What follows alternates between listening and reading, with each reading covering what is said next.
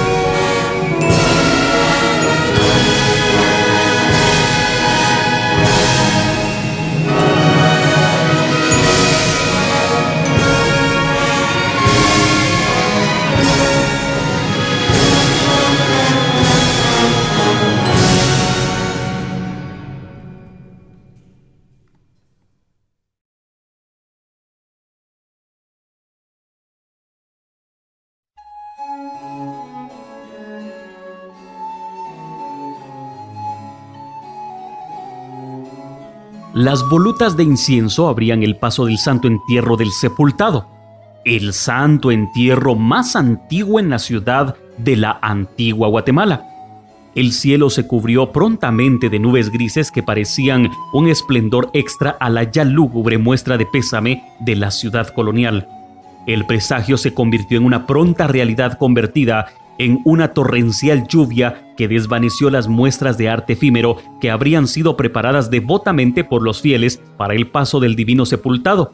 La calle de los pasos mantuvo a los más fervientes penitentes que esperaban que el aguacero se detuviera. Los miembros de la hermandad en prontas e improvisadas reuniones determinaban cuál era la mejor decisión a tomar ante tan imprevista situación.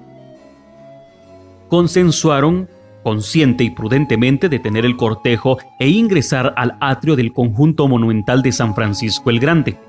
La primera opción fue ingresarlo al templo, pero las dimensiones del anda procesional de aquel entonces y la puerta de ingreso al templo no lo permitieron, y es que recordemos que para el año de 1962 el templo de San Francisco solo ocupaba la antigua capilla de la Tercera Orden, ya que la nave principal y los cruceros fueron severamente dañados por los terremotos del año de 1773 y no fue hasta el año de 1965 que fueron reconstruidos.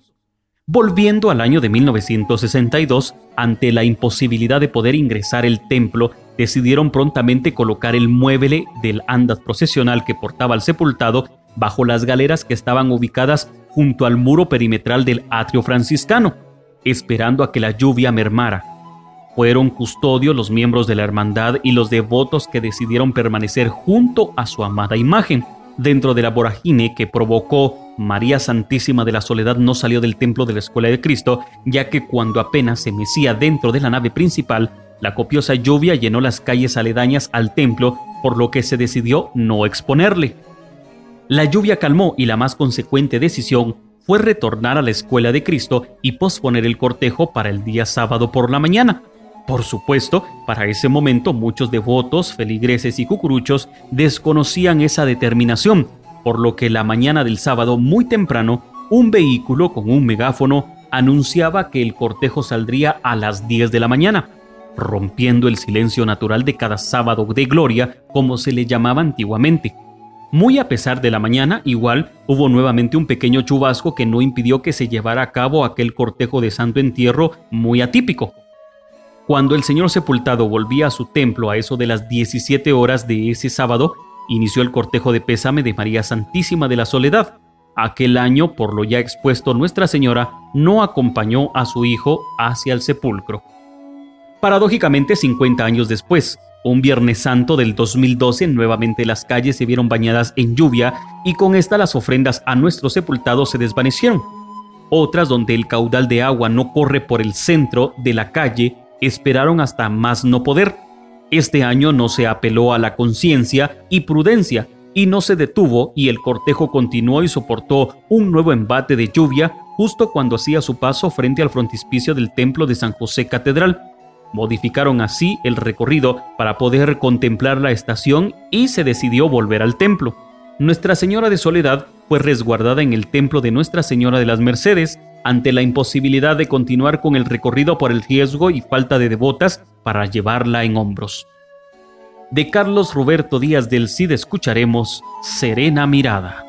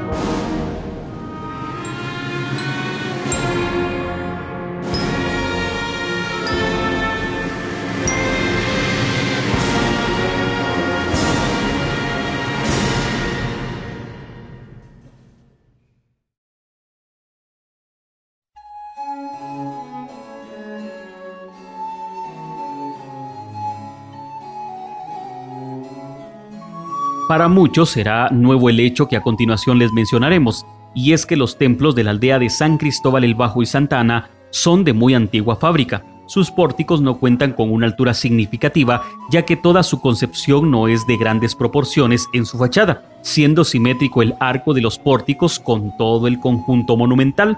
De tal suerte, con la reorganización de la Cuaresma y Semana Santa en la antigua Guatemala y con el crecimiento de los cortejos procesionales en dimensiones, participantes y parafernalias, llegó un momento donde se hizo por demás complicado que las imágenes sobre los muebles procesionales salieran de estos templos, debiendo de ingeniar formas y medios para que se pudiera hacer un ingreso sin mayores contratiempos o un egreso. En el templo de San Cristóbal el Bajo decidieron articular una parte del crucero de la cruz o las cruces de Jesús de la Humildad para evitar seguir dañando la clave del pórtico, entonces lo que sucedía es que al salir del templo, la cruz de Jesús llevaba, por decirlo así, de la mejor manera uno de los brazos reposados sobre el estipes de la misma, o también conocido como árbol. Esto se lograba por la articulación hecha y soportada por bisagras. Ya habiendo cruzado el umbral del pórtico se colocaba en su posición normal y se aseguraba por medio de un pin metálico que le sostenía. Claro, todo esto llevaba un trabajo extra dentro y fuera del templo que debían realizar prontamente los socios de la hermandad y debidamente comisionados para este menester. La Hermandad de Jesús Nazareno de Santa Ana consideró, por la misma situación de la altura del pórtico, colocar la cruz sobre los hombros del Nazareno al cruzar la puerta en un acto público que era presenciado por quienes llegaban a la antigua plaza de lo que fuera una de las primeras ermitas del Valle de Panchoy pero esto no era exclusivo problema de las aldeas. También en los templos parroquiales de la Merced o de San Francisco el Grande sucedía lo mismo, siendo la Hermandad de Jesús Nazareno de la Merced quien encargaría al señor Marco Tulio Martínez la realización de un elemento que permitiría colocar al señor sobre el mueble procesional y descenderlo a la altura de la andaría, es decir, a la base de la peña del anda, Aún así, se estuviera en movimiento y este funcionaría. A la fecha, hay una manera simple con un tornillo de grandes dimensiones que sube y baja al girar una manecilla. Obviamente esto llevó varios ensayos y cálculos para que no fuese tan pesado, pero que funcionara sólidamente y que soportara a la imagen. Con esos antecedentes, las hermandades de Jesús del Perdón, Jesús de la Humildad y Jesús de Santa Ana buscaron al mismo señor Martínez para que realizar las mismas estructuras para sus respectivas hermandades e imágenes y así poder ser más solemne la salida de los cortejos.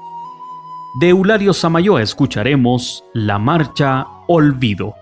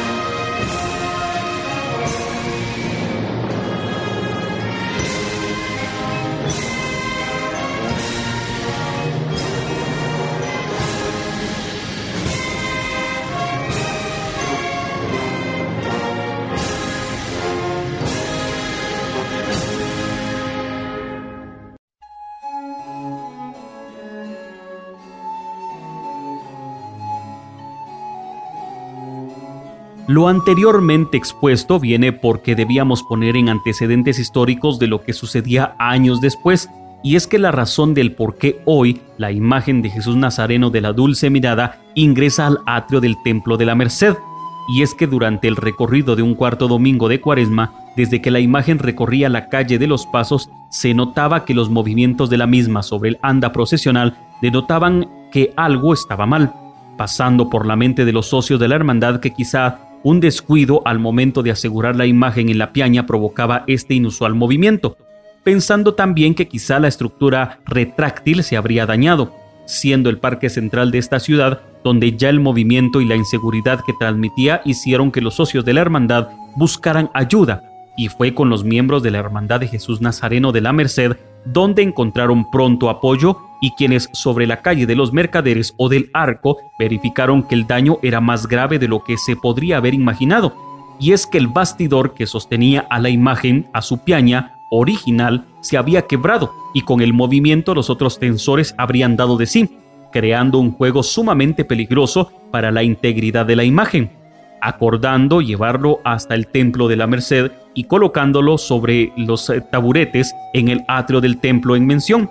mientras se realizaban trabajos para asegurar la imagen y permitir así continuar con el cortejo procesional. Laboriosas manos fueron las que estuvieron en ese menesteroso trabajo. Detalles los hay, pero es parte de ese secretismo que las hermandades guardan sigilosamente y nosotros seremos respetuosos de lo mismo. Después de tiempo de trabajo y la correcta manera implementada para asegurar la imagen, el cortejo pudo continuar ya sin inconvenientes. En memoria de aquel momento de angustia y solucionado en aras de la fraternidad y hermandad, es que desde aquella fecha el cortejo del cuarto domingo de Cuaresma hace una pausa en el atrio mercedario, donde es recibido por la comunidad mercedaria, devotos y la hermandad de aquel templo, siendo un momento especial para muchas personas quienes se reúnen desde horas previas para poder ser testigos de un momento de anual hermanamiento de Luis Felipe Ichigoyen escucharemos Jesús de la Caída, Rey y Señor.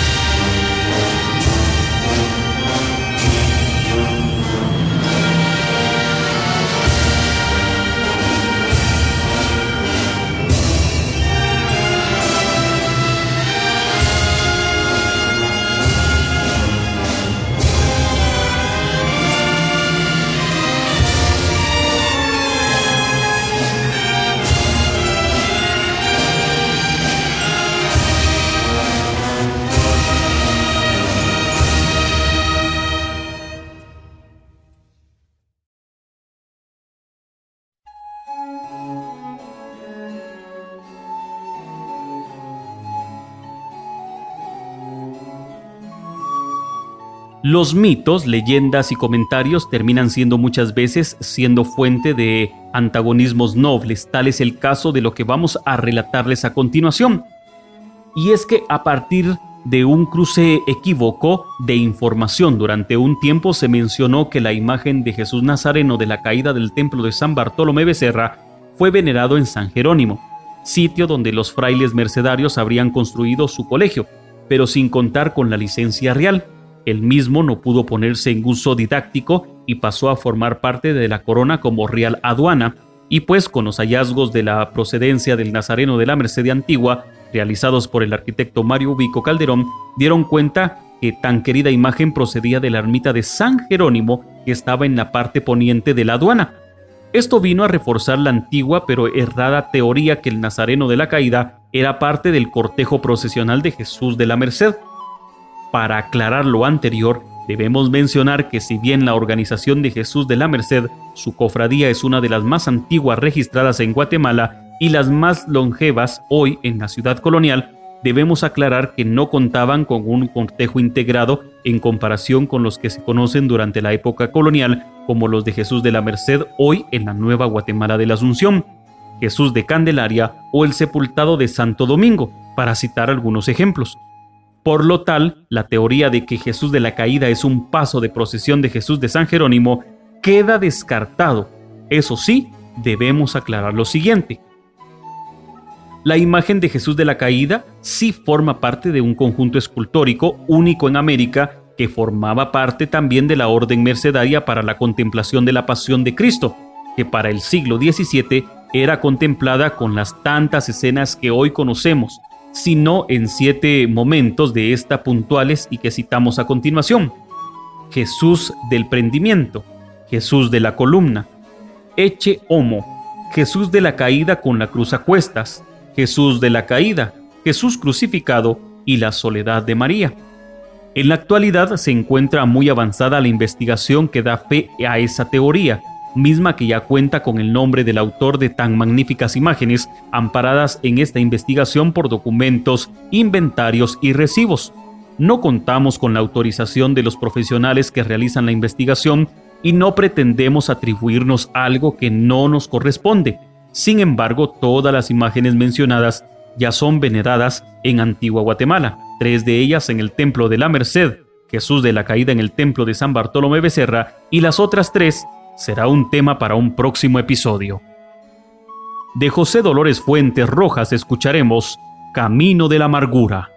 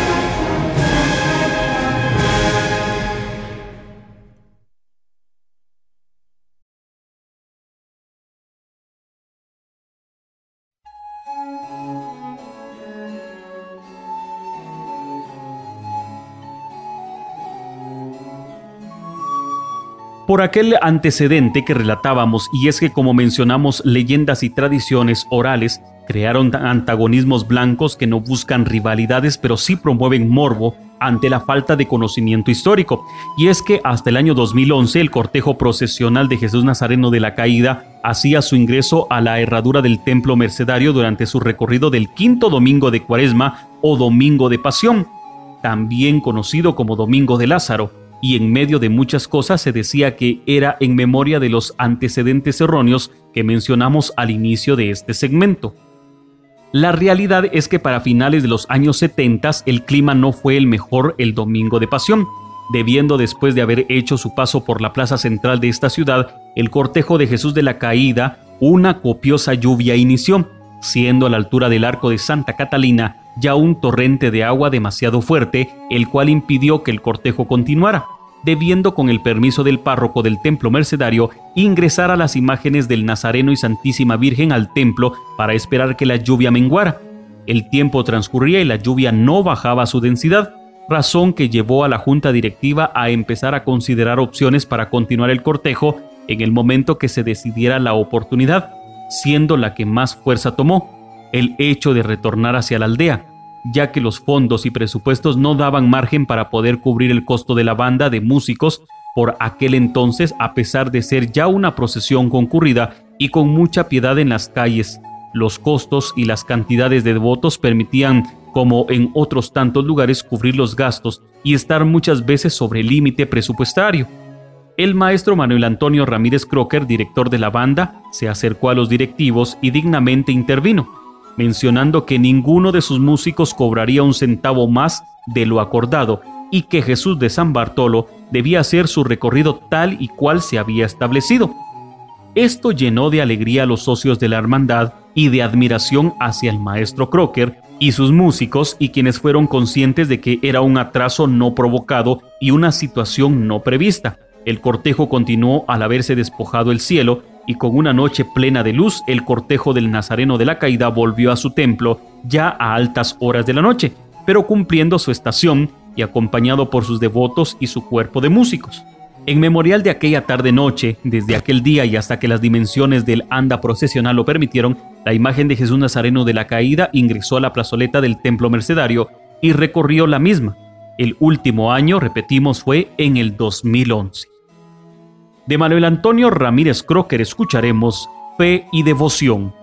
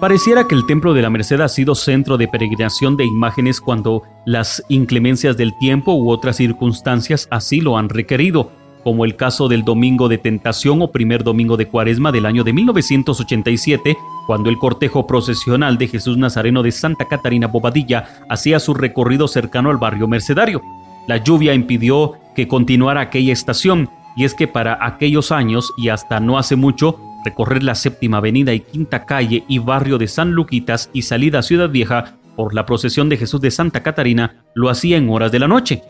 A que a misma vez la lluvia no cesó y tanto la imagen del Nazareno como de Nuestra Señora de los Dolores debieron ser resguardados en el antiguo templo mercedario, continuando su recorrido el día lunes al caer la tarde y cumplir con su recorrido. Algunos le acompañaron revestidos de cucuruchos, otros de particular, y en hombros le llevaron hombres y mujeres. Fue acompañado únicamente por el redoble de marcapasos, cánticos y oraciones que hicieron de aquella noche algo místico y diferente. De Alberto Velázquez Collado escucharemos la marcha Martirio.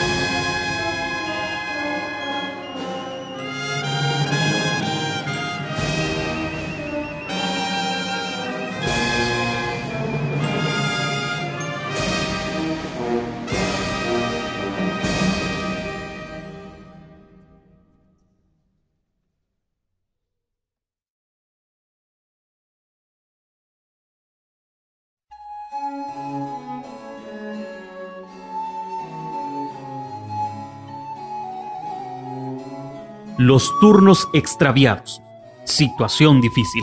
Fue en la segunda mitad de la década de los años 90 del siglo pasado cuando una situación extraña se dio dentro de la Hermandad de Jesús Sepultado de San Felipe de Jesús. Y es que como es tradicional en ellos, su entrega de turnos la hacen el Viernes Santo a partir del mediodía. Algo que con la premura de tiempo podría antojarse complicado, pero los hermanos de la Hermandad de San Felipe han logrado controlar de muy buena manera esta situación.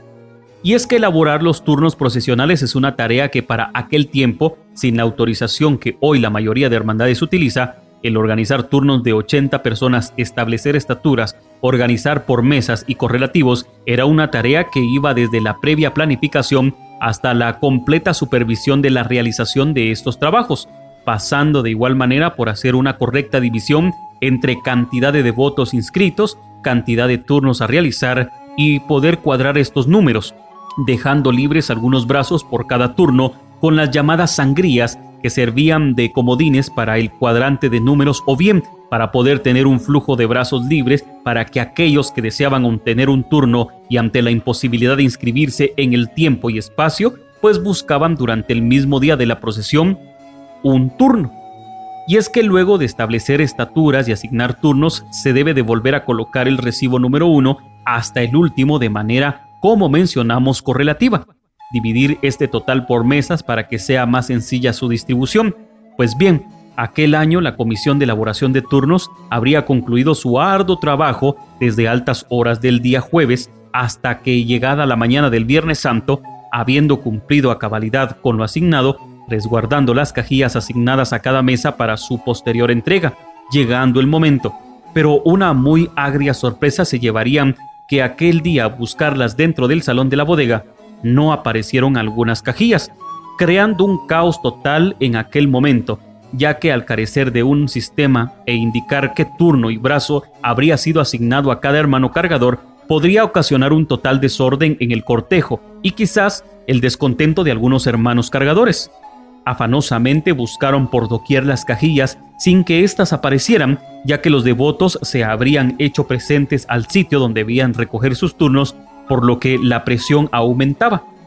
En suerte y sin explicación, aparecieron todos los sobres desordenados y fuera de las cajillas en un lugar donde ya se había buscado. ¿Quién sabe qué habrá sucedido y qué pensar en lo que hubiese pasado de no aparecer con rapidez la reorganización de las cajillas y mesas para poder entregar a sus devotos lo asignado. Faltaron algunos que con los turnos sangrados fueron solventados y los feligreses comprendieron aquel contratiempo. De Salvador Rojo escucharemos Misericordia Señor.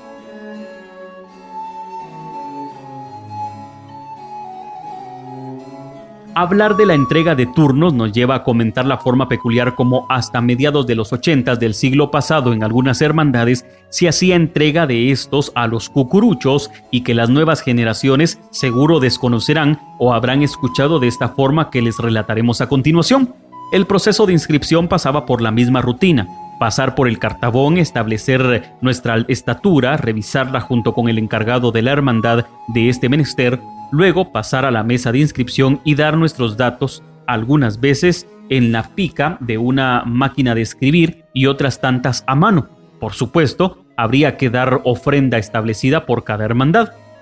Llegado el día de la procesión y en horas previas a esta, se convocaba a los hermanos cargadores y a viva voz se cantaba o mencionaba el nombre de cada persona conforme se fueron inscribiendo. Imaginemos el tumulto en torno a la persona que estaba entregando los turnos al llegar tarde o desatender. Era un motivo para esperar que se iniciara nuevamente el círculo de recibos. Sin duda alguna, fue otro tiempo y con otras vivencias. La entrega de turnos se daba en sitios amplios y que traerán memoria a muchos. Por ejemplo, en San Bartolomé Becerra para el quinto domingo se hacía dentro de una finca. La Hermandad de Jesús de la Merced en la calle de los Nazarenos la Hermandad del Sepultado de la Escuela de Cristo dentro del atrio del Templo de San Francisco el Grande, en Santa Catarina frente a la cruz, y aún mantienen ese sitio. En Santa Ana, primeramente en el antiguo cementerio junto al templo y luego en el callejón Contreras. A continuación, de Pedro Donis Flores escucharemos El Cuervo.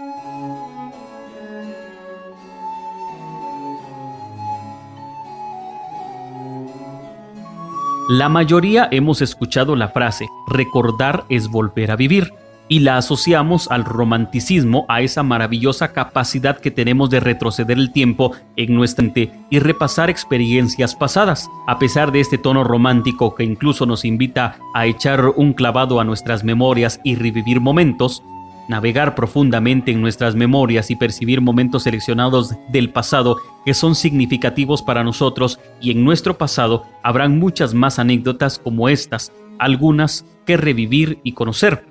trasladar memorias a las nuevas generaciones y esas vivencias es parte del romanticismo de la Cuaresma y Semana Santa y de historias que se vivían y que dan paso a lo sucedido en Antigua Guatemala. Agradecemos su sintonía y le invitamos a estar pendientes de otro programa más a nombre de la Hermandad de la Escuela de Cristo en Antigua Guatemala.